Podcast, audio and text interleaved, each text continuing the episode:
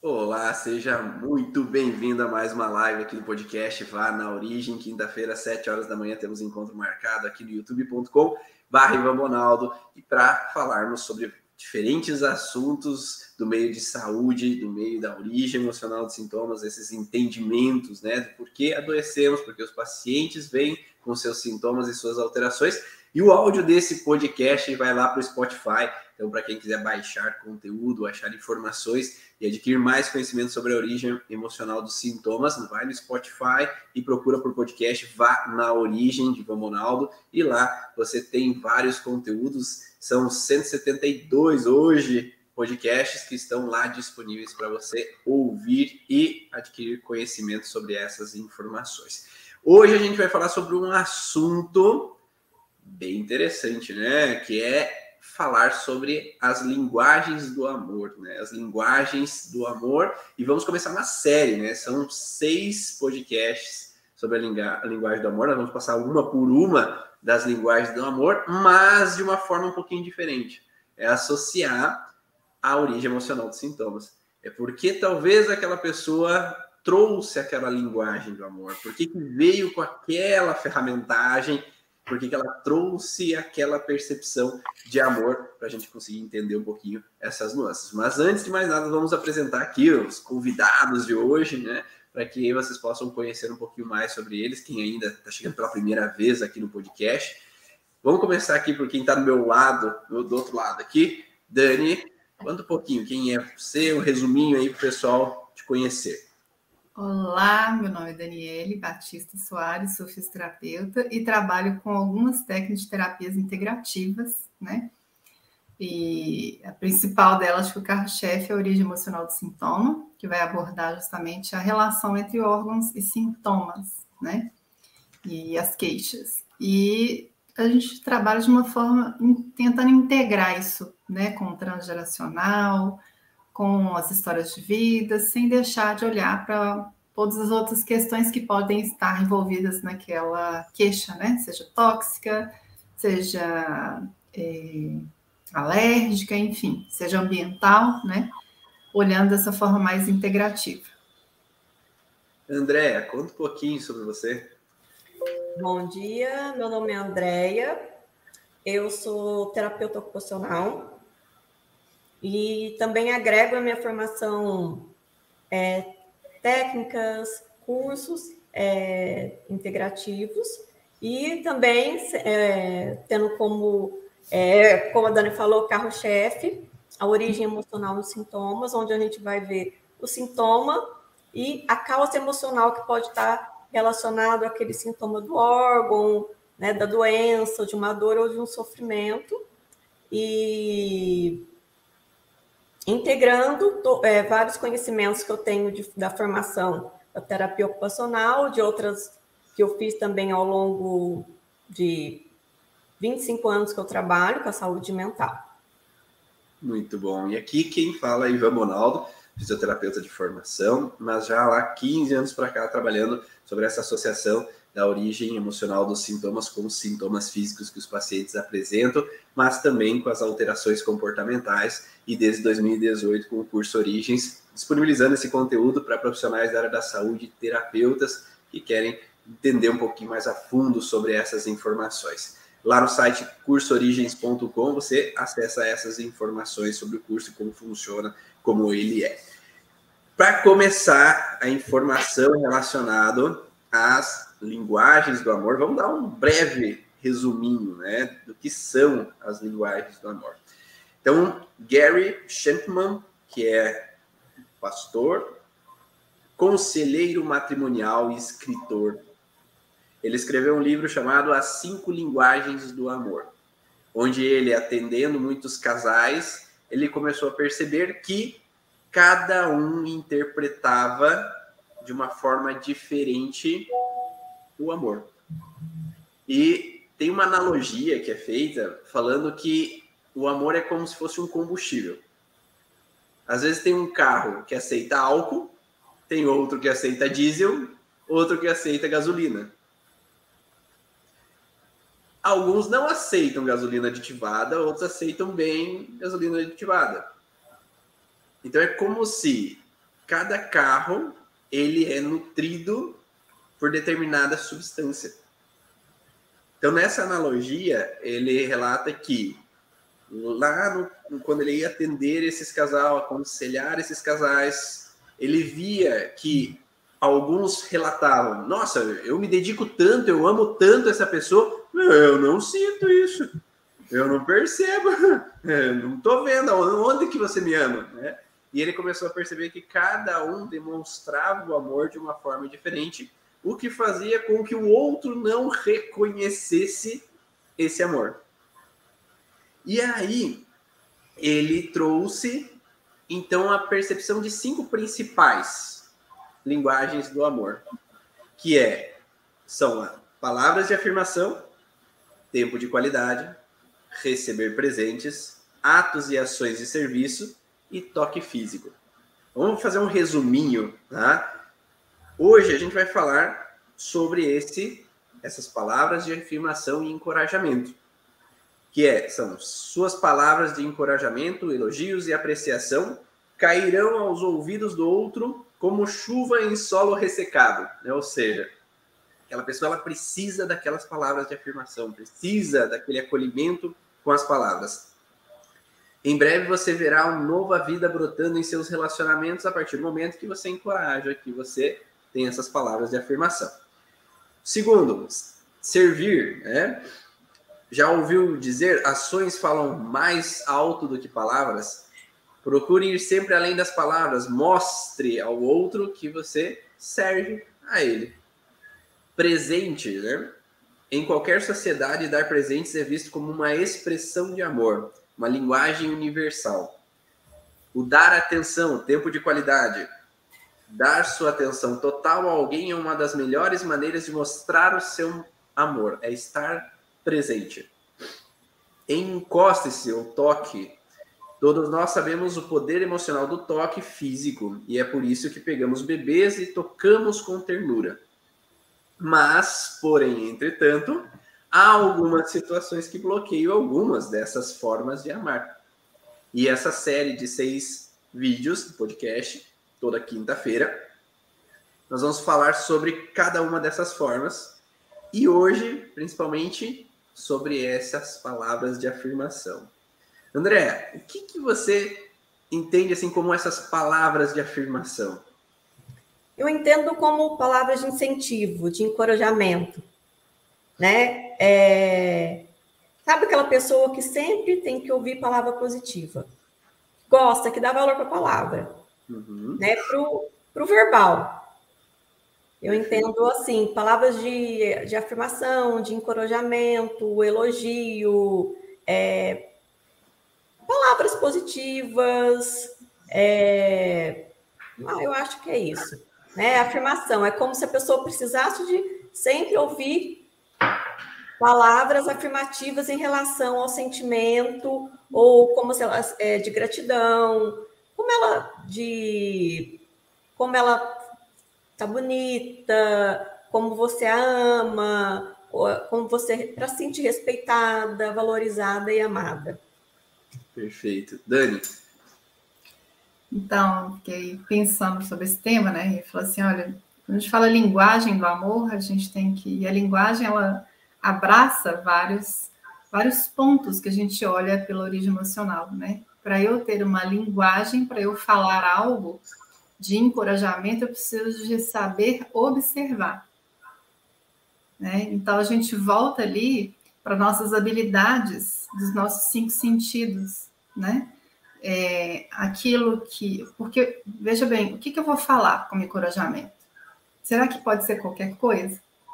Em qualquer tempo, em qualquer momento?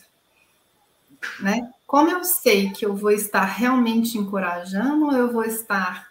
Que às vezes a palavra tem, tem aquela, aquele viés, assim, né? Aquela fininho entre encorajar e cobrar. Uhum. É. Então, eu parto do princípio, assim, que primeiro a gente precisa de ouvir quem está ao nosso lado, não só casal, mas como a gente trabalha, né? O que, que, que, que o terapeuta faz? Ele ouve primeiro ele ouve para ele poder observar, poder pensar naquilo que foi falado, sentir, né? sentir como que essa pessoa tá, porque quando a gente observa uma pessoa, a gente está usando muito mais do que os cinco sentidos.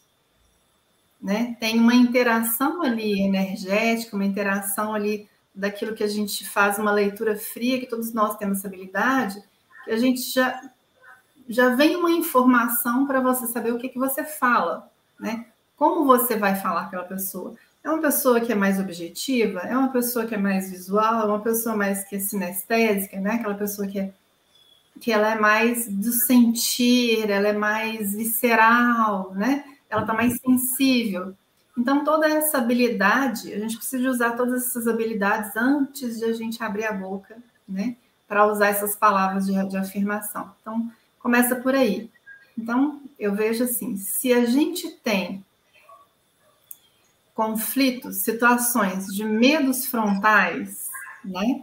Medo daquilo que está à minha frente. Se eu sou aquela pessoa que tem vários medos, várias ativações, estou sempre armado, a minha habilidade, talvez, de observar o outro, baixando minhas barreiras, baixando meus medos, sem eu transferir para o outro os meus medos, isso talvez seja o primeiro viés, né?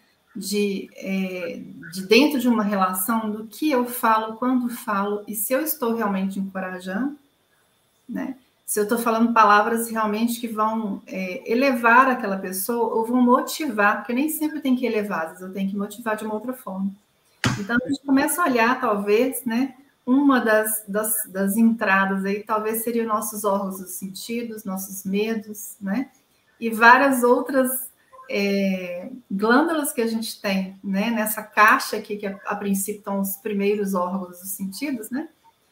que é a, a amígdala cerebral, a pineal, que são glândulas que vão captar, né? Vão primeiro, assim, aquela coisa que antes, que parece que antes do olho chegar e observar, a gente já sentiu algo ali. Tem algo ali no clima que me faz ter, talvez, esse momento que eu tenho que absorver o que está acontecendo, respirar fundo, analisar, né? ver, né? Quando, é, quando a gente fala de casal, que a gente está falando, né, dos relacionamentos, talvez a gente já tenha um nível de intimidade que isso já ficou automático. Né? Eu já sei, nossa, eu já sei. Quando chega com a sobrancelha elevada, quando chega que está fungando, quando chega pisando duro, já sei que é assim é o assado. Né? Então, acho que é, envolve, né? primeiro esse elemento assim, o que eu observo, o que eu consigo, o que eu consigo analisar, o distanciamento que eu tenho, que como eu estou, como que o outro está, e aí, aí sim, né? Essa habilidade da gente poder falar. Eu acho que é o maior desafio, né? A linguagem é o maior desafio. Perfeito. E aí vamos perguntar para o pessoal que está assistindo ao vivo aqui, porque o podcast está sendo gravado hoje, quinta-feira, às 7 horas da manhã. Pessoal ao vivo, o que, que você entende como a linguagem que você tem, ou a linguagem que você gostaria de receber, que você gosta de receber, é a tua linguagem de encorajamento, né? A tua linguagem de servir, quando o outro te serve de alguma forma, quando limpa a casa, quando organiza a casa, quando ajuda na casa, quando te presenteia, ou quando dá atenção de qualidade, ou quando tem esse contexto do contato. Ajuda aí a gente, fala aí qual que é a linguagem que você tem, qualquer linguagem que você gosta de receber, para a gente saber aí e a gente especificar essas informações. Então, quando ela tem, eu pesquisei aqui algumas questões, eles falam assim: quando nós falamos da linguagem de palavras de afirmação, de encorajamento, nós falamos de um contexto de é, podendo servir para levantar essas palavras ou derrubar uma pessoa. Então, as palavras de encorajamento, elas podem encorajar alguém, como também as palavras podem destruir alguém. As palavras são uma fonte de acolhimento ou destruição da pessoa. Então, o que a gente fala, sai das nossas bocas, pode ser agradável, pode ser um elogio, ou pode deixar a pessoa numa autoestima baixa devido à informação. Até alguém falou aqui, eu tenho todas juntas. Temos sim, né? Temos temos todos os padrões e poderíamos ter todos os padrões, só que há bloqueios que impedem esses, essas alterações. Então, as pessoas sentem-se amadas e valorizam quando escutam palavras de elogios acerca de seu caráter, de suas ações. A autoestima e sentido de amor próprio será abalado se receberem críticas ou palavras insultosas com frequências. Então, as palavras principais são eu te amo, é, que delicioso esse bolo que você fez, oh, obrigado por aquele aquele, aquele serviço, aquela ajuda, obrigado por você ser quem você é, né? Que tipo de coisas que vocês acham que podem ser faladas? Vamos começar a contar agora, Dani. Que tipo de palavras que são palavras de afirmação? Ai, tem, tem várias, né? Eu acho que assim, essa, essa, essa primeira, essa última que você falou, talvez, né? Eu te vejo, né? Eu te observo, e obrigado por vocês estar aqui comigo e ser assim. Né? Talvez é aquela coisa que, que para mim, né, na minha análise, é, talvez seja uma das mais fortes, porque é aquela coisa assim, é, eu estou com você, é lado a lado. Né? E independente das qualidades, desafios, defeitos que tenha, é, está bom estar do seu lado. Então, talvez seja a coisa mais impactante, né? E que às vezes falta a gente falar. A gente fala tantas coisas, ah, eu te amo, ai, que delícia isso, nossa, obrigado por aquilo. Mas a gente talvez tenha que tomar cuidado para aquilo não ficar dentro de um objeto e não da pessoa. Você valorizar a pessoa, né? como ela é, né? Porque defeitos, deslizes, coisas desafiadoras todos nós temos. A questão é, é possível conviver com aquilo e, e esse desafio é aquilo que vai te dar, deixar andar de mãos dadas, né? Porque o aprendizado é via de mão dupla. Então, talvez acho que uma dessas aí seria uma, é, para mim, né? Uma coisa bem bacana de escutar, de encorajar. André, você eu, como eu vejo encorajamento quando assim, é, eu estou inspirando alguém, né? Eu estou é, encorajando mesmo, que a gente pegar, né? O significado de encorajar é dar ânimo, é inspirar, é incentivar. Como a Dani falou, é quando eu também eu acho assim, eu te vejo, eu, eu te reconheço, eu dou valor ao que você faz né? Quando você agradece, né? Em vez de falar assim, olha, eu já te pedi mil vezes para você, é...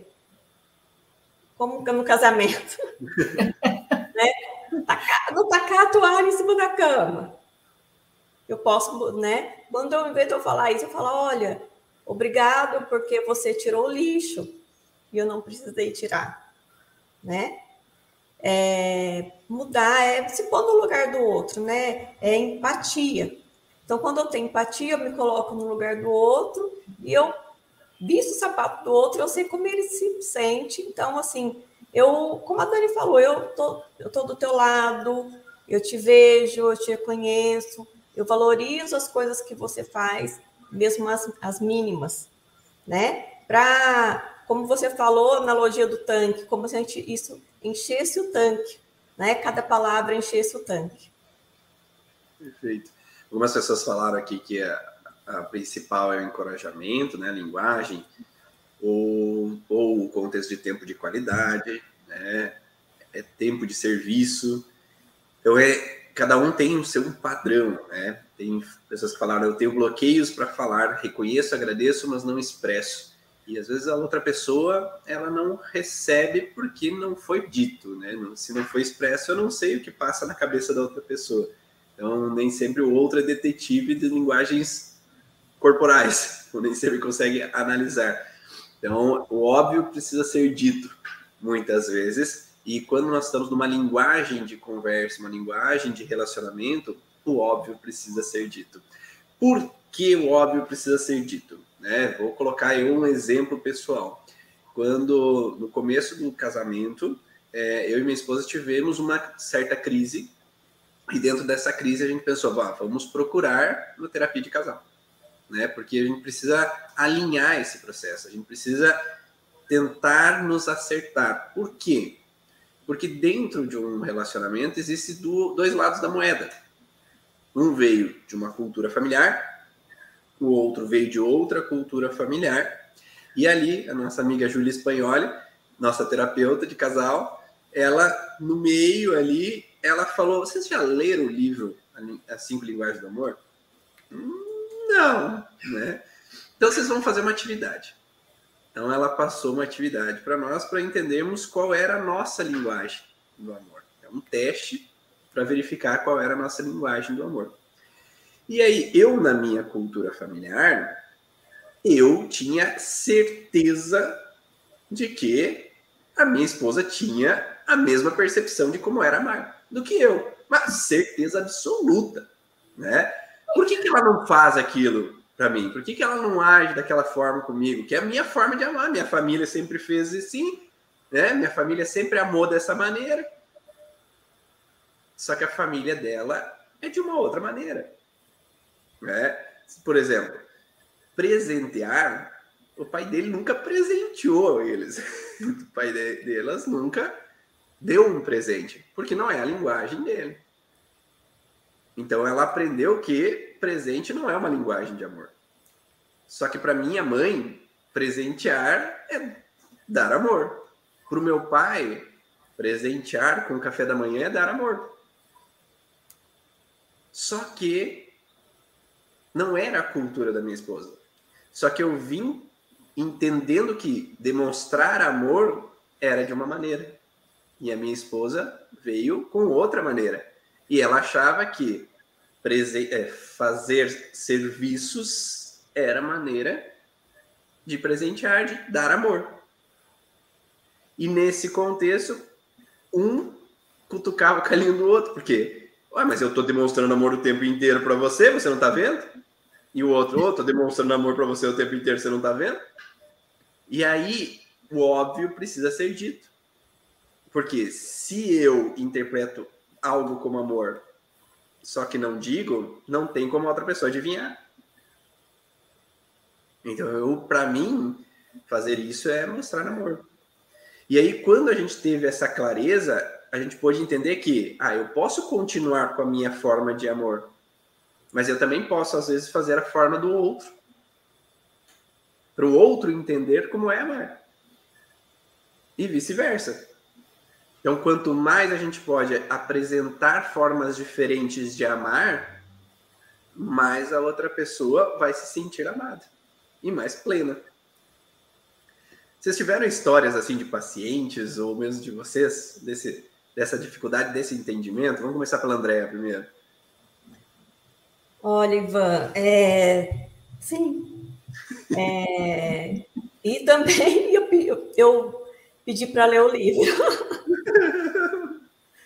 Porque, é, como você falou, a gente vem de uma cultura diferente, cada um vem, cada um acha. E é, o que eu vejo é que realmente a maioria das pessoas está no modo criança, que espera sempre receber, sem falar.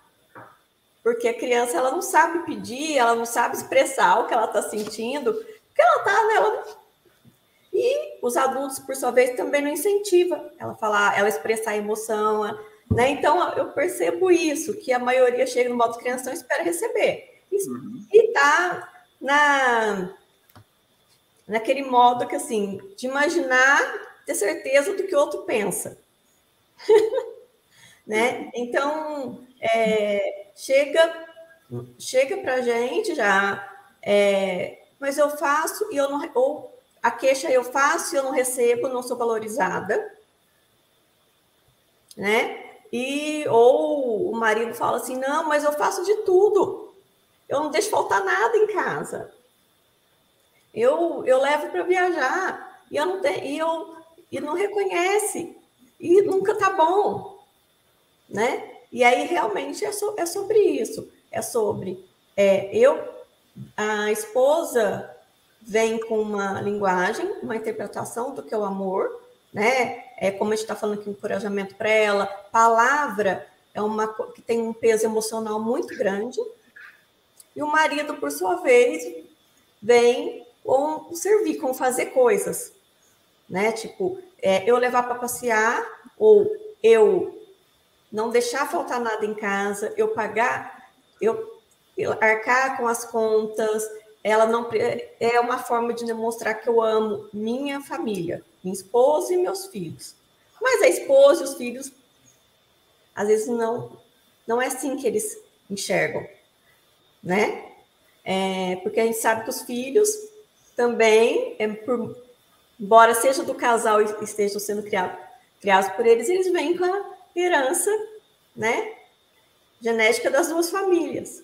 Então, o que eu percebo é isso.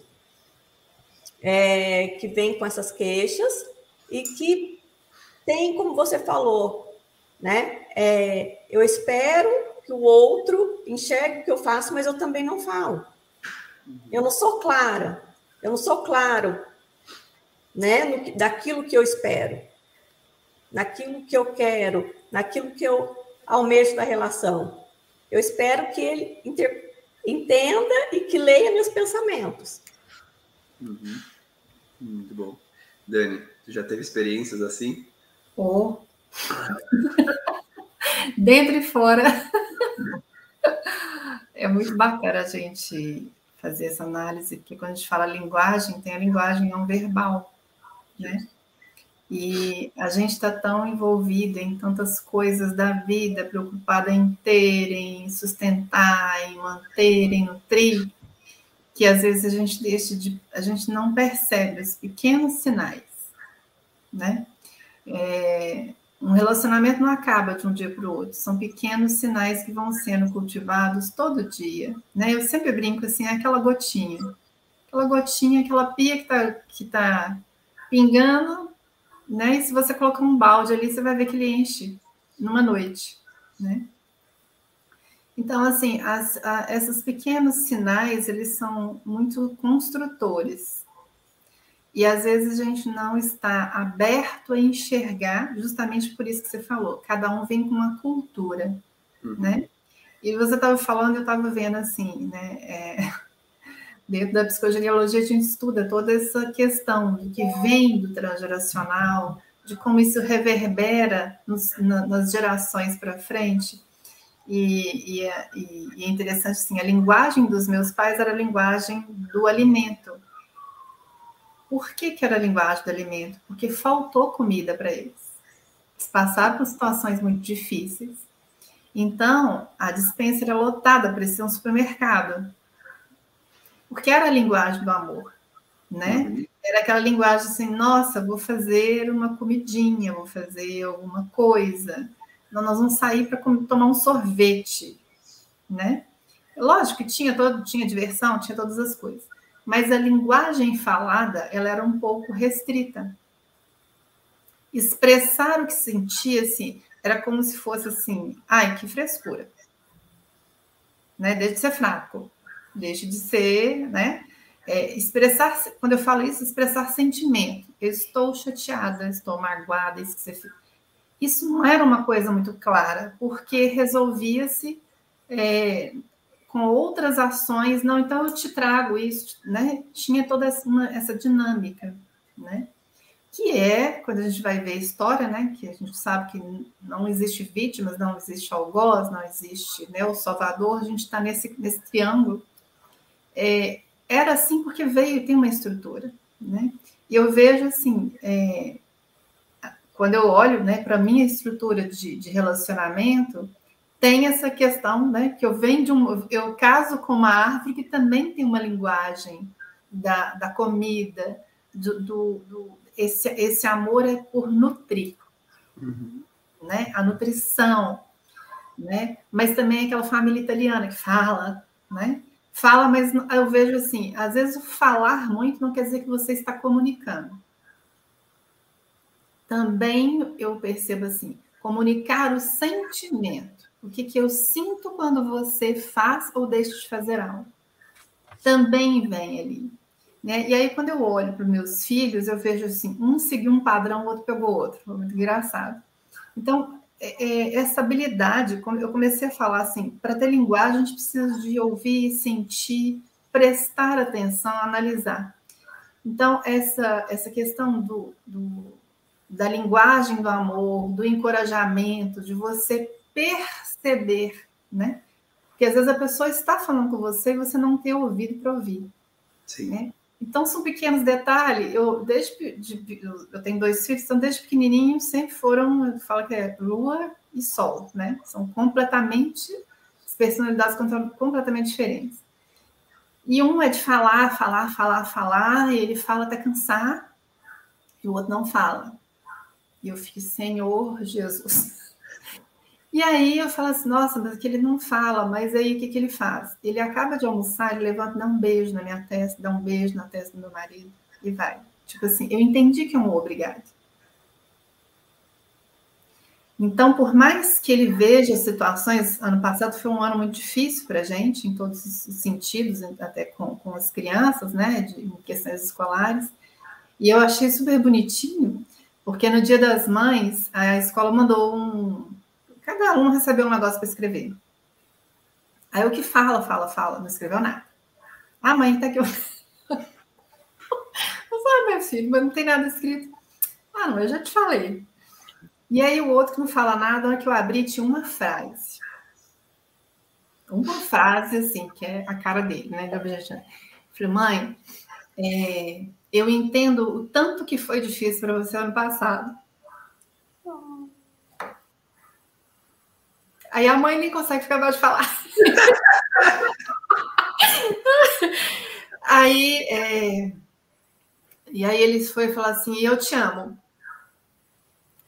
Assim, naquela frase, eu falei assim, gente, é, se a gente não presta atenção nessas linhas fininhas, nas entrelinhas, né, que as pessoas trazem de mensagem, né? Às vezes é um café da manhã, às vezes é uma passada de mão no ombro. Uhum. Tipo assim, eu estou com você. A gente estuda tanto no brilho emocional, o que, que representa cada articulação, o que representa cada parte do corpo, e a gente não é capaz de ler isso, né? Então, eu acho que essa forma de encorajar, essa forma de dizer, talvez a gente tenha que pensar que nem tudo tem que sair através da boca, da língua, né? Porque às vezes tem um padrão no sistema familiar, tem uma questão ali atrás que não me permite dizer, que era perigoso dizer. Uhum. Eu não estou acostumada a escutar coisa, mas eu posso tocar. Ou aqui. No auge de um, de um, um bafafá aí, no bafão, uma pessoa chega e só te abraça. O que, é abraçar? Eu te acolho. O bicho está pegando, eu estou aqui. Então, talvez a gente precisa eu acho que assim, é, baixar um pouco nossas armaduras, é, baixar um pouco aquela expectativa que tem que ser do seu jeito e começar a ver assim, será que não demonstra nada mesmo? Que eu acho que é o grande desafio. Perfeito. Dá uma pausa para ti agora. então, eu, a gente entende que algumas pessoas até comentaram aqui que ajuda essas informações até na educação dos filhos. Uhum. Por que a educação dos filhos? Porque desde berço eles vão aprender as linguagens do amor. Então, quando os pais eles trabalham com essas linguagens desde cedo, a criança vai estar aberta a todas as linguagens. Mas, se pelo contrário há um bloqueio já nessa transmissão dessas mensagens, a criança já vai estar bloqueada com alguma linguagem do amor. Então, imagine uma criança que nasce e ela não tem o toque dos pais. Então, ou seja, ela já nasce sabendo que toque não é bom, toque não é importante, ou se é um toque agressivo. Se uma criança nasce e já de pequena, a linguagem que ela vê, porque talvez quando bebê ela não vai entender as palavras que estão saindo da boca, mas ela percebe o tom de agressividade que vem da boca dos pais, ou do rosto dos pais, entre eles ou com a criança. Então, essa linguagem agressiva não é uma linguagem do amor. Então, o que sai das palavras não é um elogio, uma afirmação, mas é uma crítica e é uma um incômodo ali naquele momento para essa criança. Então, essa linguagem não é uma linguagem adequada. Então, eu vou buscar outra linguagem que eu perceba. É uma, um bebê, uma criança, às vezes ela não vai interpretar que a mãe está amando porque ela está fazendo um monte de serviço em casa. Não, ela quer, talvez, o contato e a proteção. Só que depois ela começa a perceber com o passar do tempo que é assim que é. Então ela vai estar se sentindo amado quando outras pessoas estão realizando essa linguagem do amor para ela. E no, quando nós falamos de linguagem, de palavras de afirmação ou de encorajamento, talvez quem precise dessas palavras seja exatamente os dois extremos, né? A gente, acho que a gente vai ter dois extremos de possibilidades, quando a gente sempre fala as polaridades, né? A pessoa que sempre viveu críticas o tempo inteiro em casa, talvez quando ela recebe o elogio, talvez ela possa sentir, nossa, alguém me ama, alguém me elogia. Ou talvez a vida inteira ela faça para receber esse elogio que ela nunca recebeu. Então ela, se eu faço isso, me criticam, se eu faço aquilo, me criticam, eu tenho que fazer tudo perfeito para que as pessoas talvez me aprovem. Ou o contrário, né? Se tudo que eu faço nunca tá bom o suficiente, é melhor não fazer nada. Então posso dar uma outra polaridade. E aí entra algo que eu anotei, que é às vezes alguma pessoa pode não ter essa possibilidade de falar, expressar, porque exatamente tudo que ela expressava nunca estava bom o suficiente. Então imagine você pessoas aí quem está assistindo, né? Pessoas da tua convivência que talvez tem dificuldade em expressar, falar ou dizer o que sente. Será que lá no passado ela podia dizer o que sente? Ou será que nesse relacionamento mesmo, quando ela fala o que sente, as pessoas falam: ah, não, besteira isso daí. Não, não dá bola para isso. Não, você está errado. Não é assim. Se às vezes as pessoas sempre confrontam aquelas palavras ou não dão aquela palavra de afirmação, de reconhecimento para aquilo que a pessoa está expressando, não adianta falar. Então é aquela pessoa que se torna muda. Porque se tudo que eu falo está sempre errado, né? ninguém me encoraja, ninguém está satisfeito com aquelas palavras que eu digo, com aquilo que eu faço, é melhor eu ficar quieto. E aí traz uma pessoa que se cala e não consiga expressar essas palavras de afirmação para o outro. Não consigo dizer, porque eu fico com receio da reação da outra pessoa. E por outro lado, tem aquelas pessoas que receberam desde pequena essas palavras de afirmação. Então ela se sentiu encorajada, se sentiu com as palavras de afirmação, ai que lindo, nossa que legal que isso que você fez, nossa que bonito esse é, isso ou aquilo que você agiu. E daí, de novo, nós temos polaridades, pela minha impressão. Que essa pessoa que recebeu muitos elogios ou só elogios na vida, encorajamento o tempo inteiro, ela vai buscar esse encorajamento.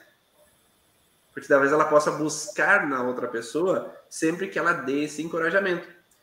E aí qual é o problema? Quando ela não encontra isso. E aí quando o outro, ao invés de encorajar, me critica, talvez desmonte mais do que deveria. Frustre mais do que deveria. Porque eu espero, espero, espero, mas às vezes eu não recebo nunca. E aí, de novo, entra na hiperperformance, né? Eu tenho que ser perfeito para que o outro me elogie, tem que ser perfeito para que o outro me encoraje, tem que ser perfeito para que o outro dê palavras de afirmação para mim. E aí é, é, um correr atrás da cenoura, né? Eu fico correndo atrás de algo que é inalcançável. É, e eu ouvi ontem, por né? Universo conspira, né? Uma informação assim que é, havia um cara palestrando e alguém foi, nossa, que legal tá aqui, eu amo você. Nossa, eu preciso antes de mais nada, antes de fazer a pergunta, te dizer que eu tô aqui, você é sensacional e ah, tá bom, obrigado. Ah, e é aquele negócio assim de que ele falou assim, eu aprendi que o peixe morre pelo anzol. Porque o quem precisa da afirmação é o ego. E nisso, quando eu busco esse elogio, nossa, né? Ah, obrigado. Às vezes entra na megalomania, que a gente sempre estuda lá na parte avançada do curso Origens. A pessoa ela se enche de que ela é boa, ela é a melhor, e às vezes deixa a humildade para trás. Então talvez a gente precise do equilíbrio, é saber dosar esse processo. Saber que é legal também receber uma afirmação que eu estou no caminho certo, mas que eu tenho que estar satisfeito com o meu caminho. Eu não preciso que os outros aprovem o caminho que eu tenho, mas eu sei que eu estou fazendo correto, o certo, o justo, dentro das normas, dentro do que é, dentro da lei, né? Universal. Mas que eu faço o melhor que eu posso dentro do que eu posso e não estou fazendo mal a alguém, eu não estou prejudicando alguém. E aí eu acho que entramos nesse processo de equilíbrio para lidar com o que vem lá de fora. Senão eu estou em excesso precisando da, dessas palavras de afirmação, correndo atrás dessa busca, ou eu estou no excesso, não conseguindo dizer, expressar, não conseguindo viver essas palavras de afirmação. André, tem algo que tu quer complementar? Não, eu acho que você é, falou tudo. Tem muitas pessoas é, essa que não tem autoaceitação. Então, ela sempre vai precisar da, da, da, palavra do outro. Ela não consegue fazer nada se ela não tiver é, aceitação do outro, né? Como você falou, espera que o outro sempre elogie. Né? Então, eu estou buscando sempre a aprovação do outro. Se o outro não aprova, se o outro não incentiva, eu não faço. Porque eu não quero ser rejeitado, né? Ou eu não consigo fazer se eu não recebi um elogio ou vendo que eu estou agradando, né? E, pro, e, por outro lado, tem aquela pessoa que é, não consegue expressar ou parece que perdeu o sentimento, né? Não uhum. tem sentimento. É, eu tenho uma, uma, uma cliente que ela, eu, nossa, acho que tem tudo. é, ela tem várias formações, ela é muito bem profissionalmente, ela é, só que ela, ela não consegue falar de amor, ela não consegue demonstrar amor por, por conta que ela, quanto criança, toda vez que ela tentava, ela sim percebia, aí a gente entra como uma criança percebe como ela enxerga que não era bem-vindo isso, não era aceitável, né? E então ela não consegue ter relacionamentos amorosos saudáveis, né? E ela não consegue é, sair, não conseguia, né? Sair disso, porque ela sempre precisa receber o elogio, ela sempre precisa ver que ela está agradando o outro né? E, na verdade, o que ela busca até hoje é reconhecimento do pai. Uhum. Né? Tudo que ela fez até hoje, né? Daí eu até falei para ela, olha, você vê que teu pai sendo assim, te fez a pessoa bem-sucedida que você é hoje. Se não fosse isso, você não seria, né? Porque ela tem... Ela formou e na formação dela, ela, ela fez várias... Ela é médica, então ela fez, fez várias residências, ela tem residência, né? Então ela tem várias especializações.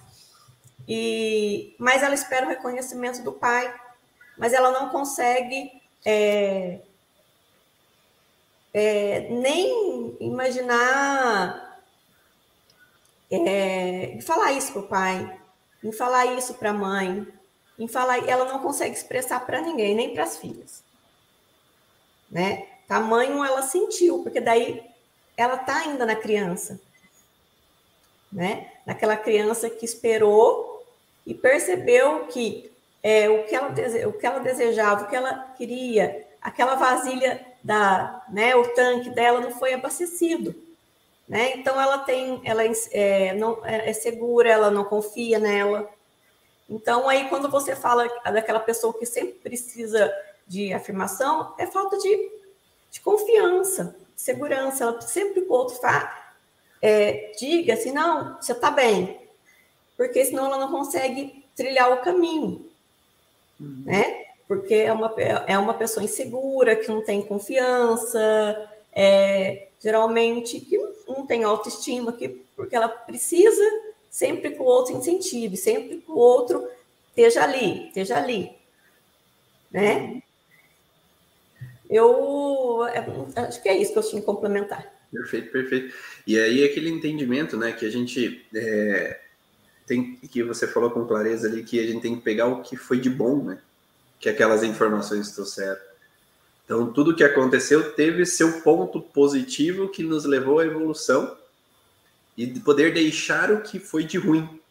Aquilo que às vezes não agrega, aquilo que não auxilia eu progredir na minha vida, que eu possa deixar para trás e pegar o positivo daquilo que me engrandeceu daquilo, que eu fez me tornar quem eu sou hoje positivamente, que eu possa utilizar daquilo para evoluir e sempre com um equilíbrio, que a gente possa nos relacionamentos ter palavras de afirmação, que a gente possa ter cada um dos atos, né, de amor, mas que não precisa ser o exagero, porque quando a gente entra no excesso é porque há uma falta. E aí é essa falta que precisa ser modificada lá do passado, né? E o Dani, complemento que depois eu complemento o restante. É bom, de tudo que tem falado assim, eu acho que uma das coisas que a gente tem que que a gente tem que é nada, né?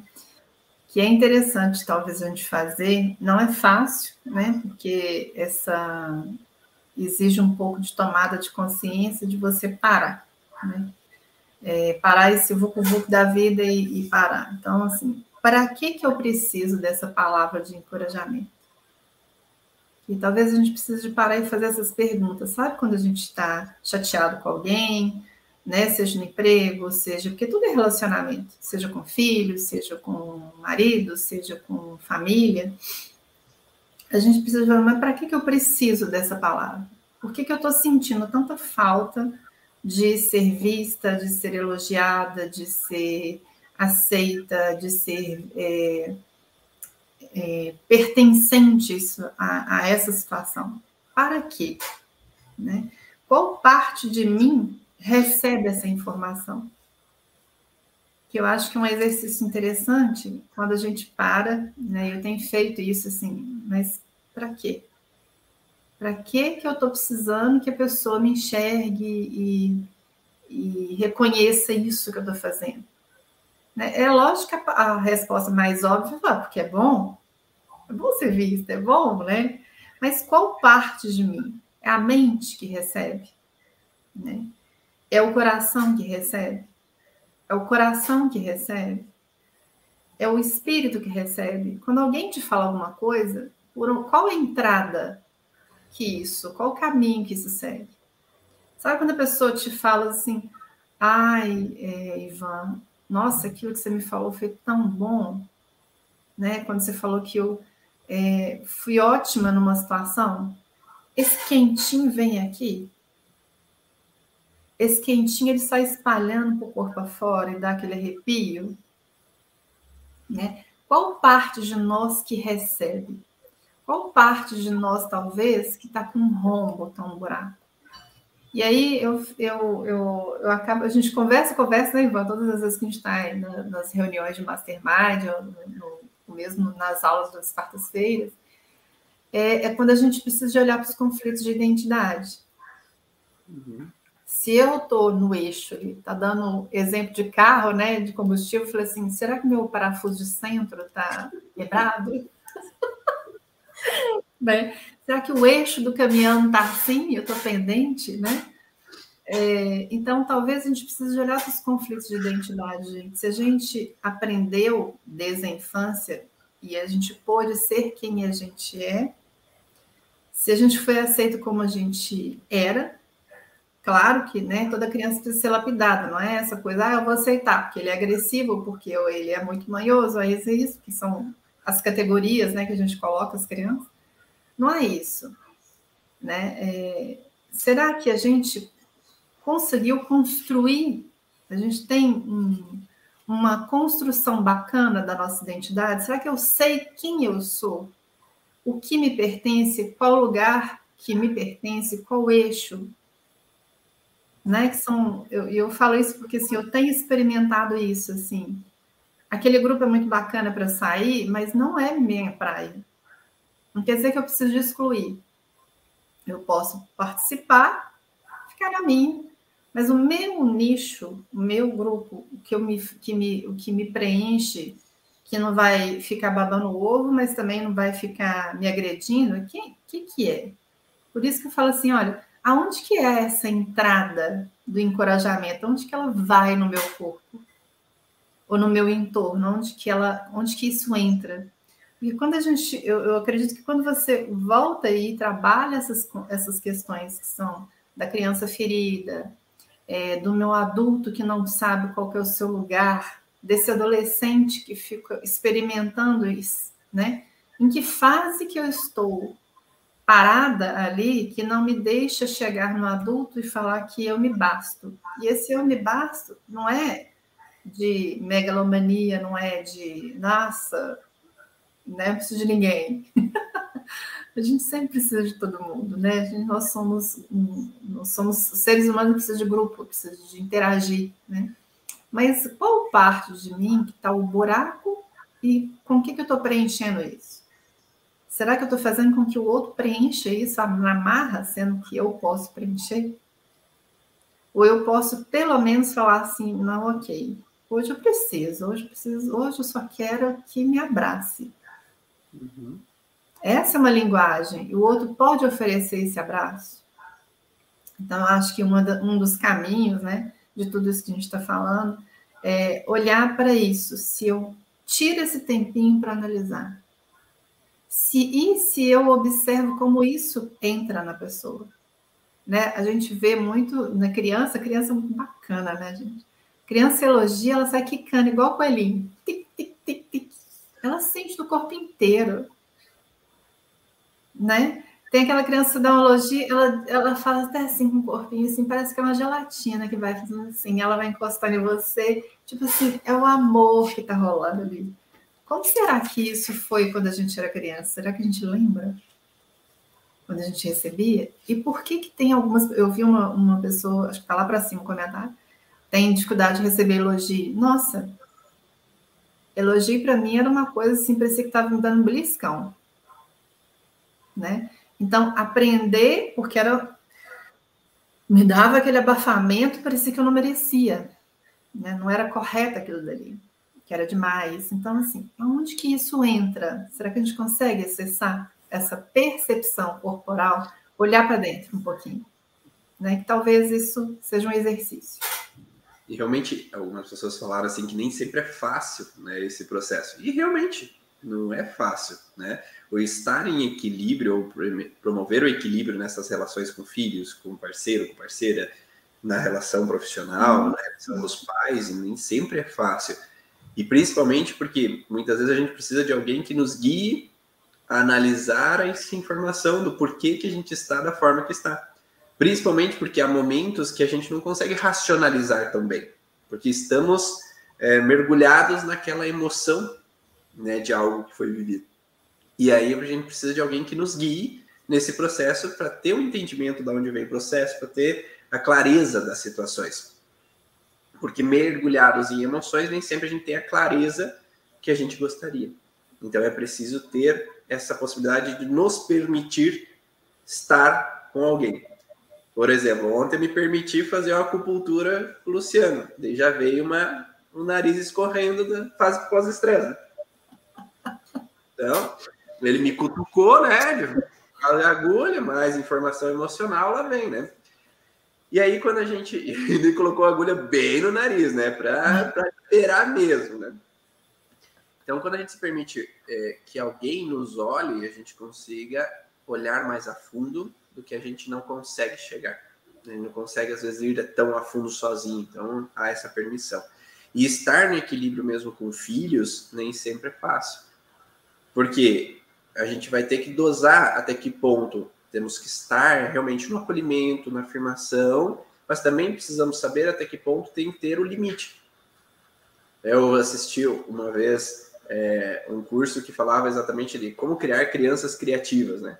E ele falava isso que é como se fosse uma moldura. Então nós temos de uma moldura um limite do lado direito e um limite do lado esquerdo. Dentro da moldura ali, a criança pode fazer várias coisas, mas tem um limite. E os pais têm que entender qual é esse limite. Porque senão a criança ela vai, se ela não tem limite, ela sempre vai estar extravasando os limites. E daí, quando um dia for preciso impor esse limite, essa palavra de confrontamento, desencorajamento que vai ser dita, não vai ser legal. Porque nunca a criança aprendeu que ela precisa de um limite. E aí vai transbordar um incômodo com relação a ela não ter aprendido os limites, né? Então só foi dado palavras de afirmação, de encorajamento. E um dia às vezes precisa se, se ter um limite, né? Porque nem sempre é possível. Nem sempre é possível o pai dar algo àquela criança que às vezes não é para a idade dela. Então nem sempre o pai financeiramente pode tra trazer aquilo para aquela pessoa. Então, em um momento, talvez, uh, o desencorajamento vai aparecer.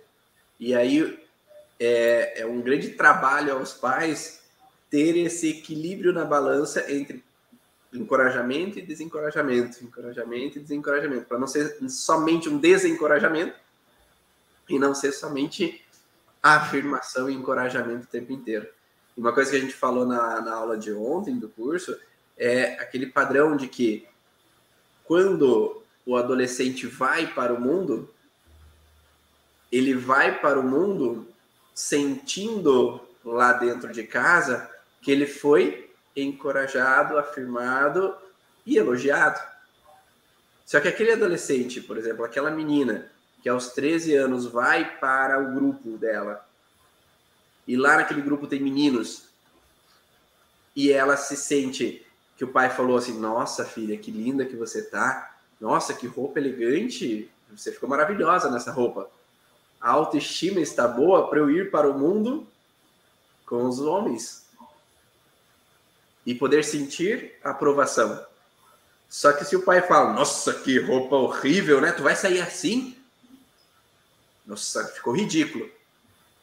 A autoestima daquela menina perante o primeiro homem da sua vida, que é o pai, não vai estar nada boa para a situação no vínculo com outros homens. Então vai ter uma baixa autoestima de início. Então os pais também talvez tenham que aprender esse equilíbrio.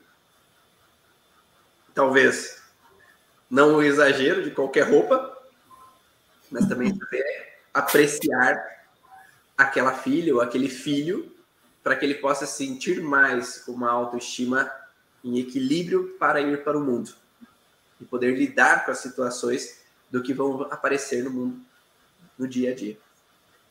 Que gente? Eu tô rindo que eu lembrei de uma coisa. Você falou. É, quando eu era adolescente, usava, começou a usar o que hoje eles chamam de stretch, né? Aquele é, de cotton. Lembra da Anisva? E aí eu e, na minha cidade não tinha muita loja como tem hoje. Tinha, e aí tinha quem confeccionava. E eu fui, fiz uma, uma, um conjunto mostarda de cotton. E fui toda, toda sair. Na hora que eu passei, meu pai falou: onde você vai com essa roupa? Eu falei, saí. Ele falou assim: tá parecendo uma tripa, um cachorro quente. O que, que acha que aconteceu? Voltei, tirei a roupa e, e, e, nunca mais consegui. eu tenho um Laura DHS. Eu lembrei disso, você falando. Ai, gente. O resto da vida olhando no espelho 30 vezes para ter certeza. Nunca mais usa essa cor. Não, é, e também o cotton, né? Então, assim, é, Totalmente. É, ele falou, tá parecendo um cachorro quente, parecendo uma tripa. Porque eu sempre é, fui, hoje eu não sou mais, mais magrinha, pequenininha, então o cotton aperta, marca, né? E nunca mais. Então, assim, isso mesmo, a gente né, espera que ela caiu para mim como uma, uma crítica, sou só uma. Né? E aí você falando isso é uma vasilha. Minha vasilha naquele momento trincou, talvez o combustível, abasteceu o combustível, né? E é que relacionamento é assim, a gente para ter saúde mental, nossa saúde mental, nossa mente e emocional, é tudo baseado em relacionamentos. E a pessoa de referência, né? Porque é muito Sim. importante isso. Quem é a nossa referência desde criança? Então, o que sai da boca de quem é referência para a gente tem um peso inexplicável. Então, que o pai fala, que a mãe fala, por mais que chegue na fase da adolescência, parece que entrou aqui, saiu e já caiu no vaso.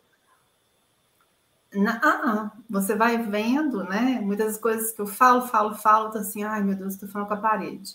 Aí tem um pouquinho, você tá vendo a reação da pessoa, escutou muito bem, aquilo ali ficou, né? Então, tudo que é referência, e aí a gente fala, se a nossa referência está fora, a gente vai ficar sempre nessa refém de alguém que nos autorize, né? É, é um professor, é um palestrante, igual você deu, deu um exemplo. É, por isso que eu falei assim, aonde que isso entra, né? E, e aonde que você está perante aquela informação. Porque é, é um bate e volta, né? Se a referência não está dentro, está fora, o que você vai falar também vai ser baseado no que está fora, não no que talvez você esteja sentindo, né? E talvez você não consiga reconhecer no outro aquilo que ele precisa escutar naquele momento. E o cuidado com as palavras, né? Que é, às vezes é possível falar de outra maneira. Às vezes não precisa ser falado de uma maneira agressiva também para outra pessoa. Né? Às vezes Isso. o cuidado com a palavra também é um cuidado com a pessoa para que ela às vezes não se fira, que ela não sofra, com que a autoestima não seja abalada. E nesse sentido, às vezes a gente tem como terapeutas e profissionais da área da saúde também que cuidar do nosso ego, para que a gente também não tenha necessidade de um elogio e uma aprovação do paciente. Um elogio, uma aprovação das outras pessoas, para nós que às vezes falamos aqui no YouTube, no Instagram, que a gente vai falar baseado nas nossas vivências, nas nossas experiências e para um objetivo de auxiliar ao outro, que nós somos só auxiliadores e não responsáveis. Porque a partir do momento que nós buscamos essa aprovação, a gente está deixando o posto de quem está querendo auxiliar. Para que a gente, a gente sempre fala, né? Se a gente trabalha para receber de volta uma aprovação do outro, a gente não está fazendo o que é o nosso dever, que é auxiliar a outra pessoa a seguir o caminho dela. Se a gente está querendo sempre que ela volte para nós, volte o tempo inteiro, é como se eu estou querendo que ela seja como um filho que volta sempre a casa. A gente quer que ele tenha liberdade de seguir o caminho dele e estar bem consigo mesmo. Mas quando a gente às vezes entra num processo excessivo para receber o elogio ou a aprovação, é o ego e não às vezes a nossa missão que está aqui principalmente entrando no primeiro plano. Né? Esse foi o podcast Vá na Origem, tinha muita coisa para falar ainda, né? Só que o tempo é escasso e aí o tempo uma hora acaba. Espero que todos tenham gostado dessas informações. Esse foi o primeiro podcast sobre o contexto das cinco linguagens do amor. Ainda vão sair mais cinco podcasts sobre outras linguagens do amor. Quinta-feira que vem tem mais. Dani, conta aí onde é que o pessoal pode te encontrar.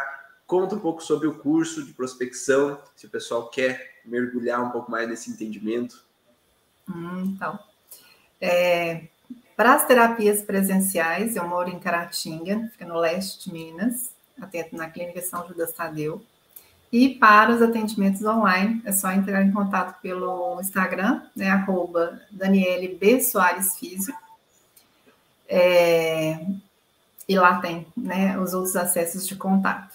É, sobre o curso da, da prospecção bio, bioemocional e transgeracional, é, é, um, é uma técnica né, que acabei desenvolvendo ao longo de vários anos aí, várias discussões, né, Ivan?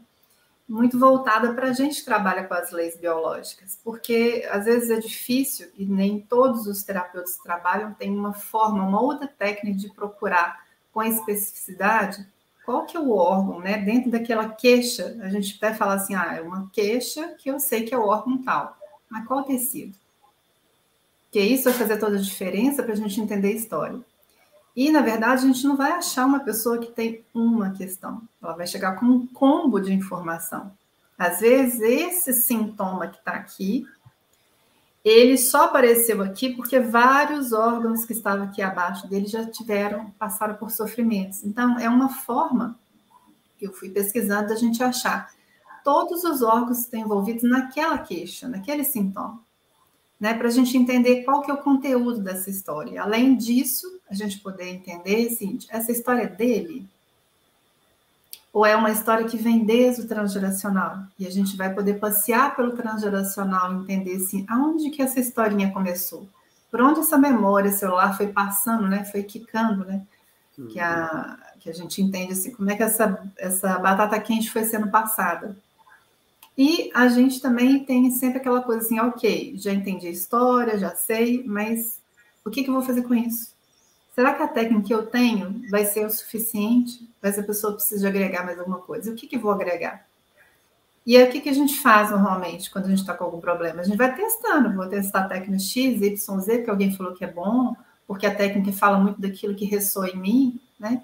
E com a, prospecção é possível identificar, a gente afunilar esse caminho. Olha, o, ideal para você neste momento, nesse recorte de tempo, é fazer técnica X, Y, Z, né? E para além disso, a gente conseguir, assim, o que mais está envolvido além das questões emocionais? Tem alguma questão tóxica, alguma questão metabólica, alguma questão de alergia, né? Então, o curso vem é, com essa possibilidade de trazer mais especificidade especificidade na história, né? E essas possibilidades terapêuticas. Perfeito, perfeito. Quem quiser saber um pouco mais sobre a prospecção bioemocional transgeracional, vai no link do meu Instagram, arroba Bonaldo, e lá no link você tem o link para você acessar esse conteúdo e saber mais sobre a prospecção. André, conta aí um pouquinho onde é que o pessoal pode te procurar para fazer atendimentos, online, presencial para atendimento presencial em Mococa, que é, sul de, que é São Paulo, mas sul de Minas, eu falo que é sul de Minas, que é a última cidade de São Paulo, já, te, já começa Minas Gerais. É, e online no Instagram, no arroba terapia. É, terapia. Muito bom, obrigado, André. Obrigado, Dani. E aqui quem falou foi o Bonaldo. Vocês me encontram no eh, Instagram Ivan Bonaldo ou no youtube.com.br Ivan Bonaldo e esse podcast vá na origem, o áudio dele, ele vai lá para o Spotify. Então, para quem quiser baixar o conteúdo, ouvir esses podcasts, vai no Spotify, podcast vá na origem de Ivan Bonaldo e lá tem vários outros conteúdos que você pode acessar relacionado à origem emocional dos sintomas. E se você é terapeuta e profissional da área da saúde e quer mergulhar mais a fundo nesse conhecimento da origem emocional dos sintomas, o curso Origens está com inscrições abertas, basta acessar o site cursoorigens.com e será muito bem-vindo para fazer parte da comunidade Origens. Um grande abraço a todos e nos vemos numa próxima live, num próximo encontro. Tchau!